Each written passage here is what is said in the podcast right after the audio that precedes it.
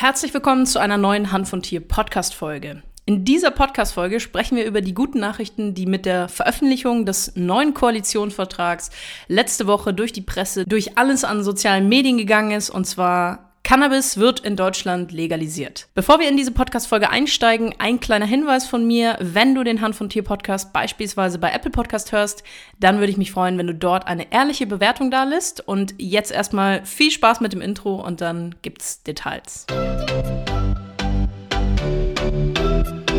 Hand von Tier, der einzigartige Podcast der Wissenschaft. Viel Spaß mit deiner Gastgeberin, Susanne Gruber. Ja, letzte Woche wurde der neue Koalitionsvertrag veröffentlicht von SPD, die Grünen und der FDP. Und dort gab es natürlich einen großen Jubelaufschrei in der Hanfszene, in ja, der Hanfindustrie, alle Leute, die irgendwas mit Hanf und Hanfaktivismus zu tun haben.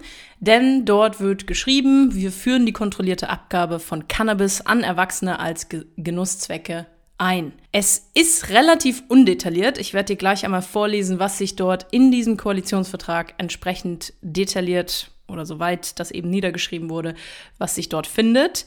Ähm, es gibt natürlich noch ein paar Fragen und ich werde dir meinen Eindruck zu dem, was dort steht, natürlich in dieser Podcast-Folge mitgeben. Und zwar wie immer findest du natürlich die Quelle unten einmal in dieser Podcast-Folge verlinkt und dort findest du in dem veröffentlichten Dokument auf Seite 87 den Punkt Drogenpolitik. Viel steht dort ehrlicherweise nicht, aber es steht dort immerhin Folgendes. Wir führen die kontrollierte Abgabe von Cannabis an Erwachsene zu Genusszwecken in lizenzierten Geschäften ein. Dadurch wird die Qualität kontrolliert, die Weitergabe verunreinigter Substanzen verhindert und der Jugendschutz gewährleistet. Das Gesetz evaluieren wir nach vier Jahren auf gesellschaftliche Auswirkungen. Modelle zum Drug-Checking und Maßnahmen der Schadensminimierung ermöglichen und bauen wir aus. Bei Alkohol- und Nikotinprävention setzen wir auf verstärkte verstärkte Aufklärung mit besonderem Fokus auf Kinder, Jugendliche und schwangere Frauen. Wir verschärfen die Regelung für Marketing und Sponsoring bei Alkohol, Nikotin und Cannabis. Wir messen Regelungen immer wieder an neuen wissenschaftlichen Erkenntnissen und richten daran Maßnahmen zum Gesundheitsschutz aus. Das ist tatsächlich der gesamte Punkt, der sich zum Thema Drogenpolitik im neuen Koalitionsvertrag findet. Und ja, wie eingangs beschrieben, war natürlich die große Freude, dass die ja, Ampelkoalition scheinbar vorhat, Cannabis in den nächsten vier Jahren, in der nächsten Legislaturperiode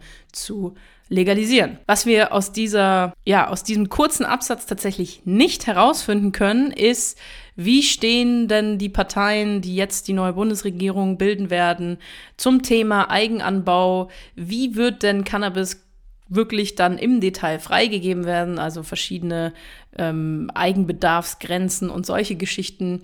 Äh, es fehlt definitiv, dass da in ja auch eine Wichtigkeit besteht, dass man das Thema zum Beispiel Cannabis im Straßenverkehr nochmal neu sich also anschauen muss da ist ja momentan ein extrem großer Unterschied in der Handhabung im Vergleich zum Beispiel, wenn Leute unter Alkoholeinfluss ähm, entsprechend Auto fahren. Und es gibt dort natürlich viele, viele Fragen, gerade aus der Hanfszene. Generell muss ich dazu sagen, finde ich natürlich das toll,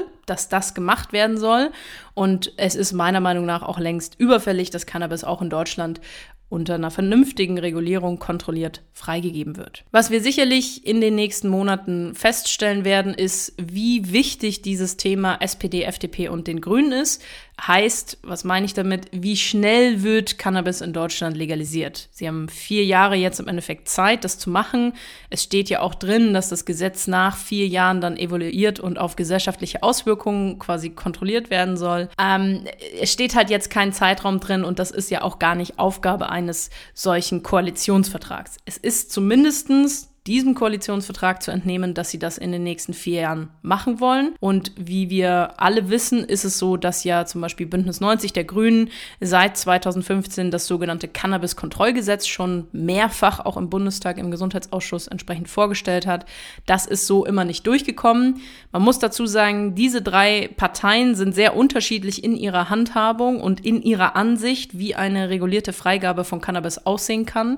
Das heißt, da gibt es sehr unterschiedliche Ansätze Ansätze in dem Bereich, äh, wie, wie viel darf denn ein Mensch, ein erwachsener Mensch, der dann laut Gesetz Cannabis besitzen darf, wie viel darf der denn besitzen? Dann auch ganz klar das Thema Eigenanbau.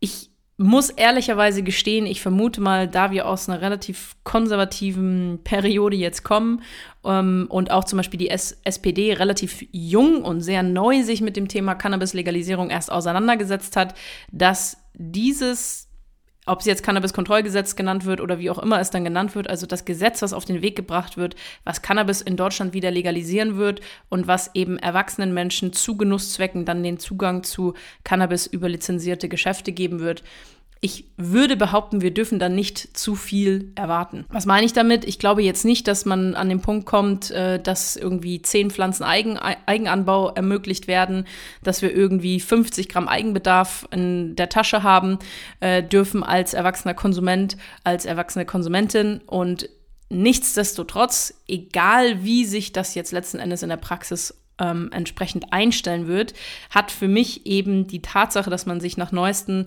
und nach wissenschaftlichen oder neuesten wissenschaftlichen Standpunkten mal mit dem Thema jetzt auseinandergesetzt hat, einfach der große Vorteil, es ist legal, dann ab dem Zeitraum X.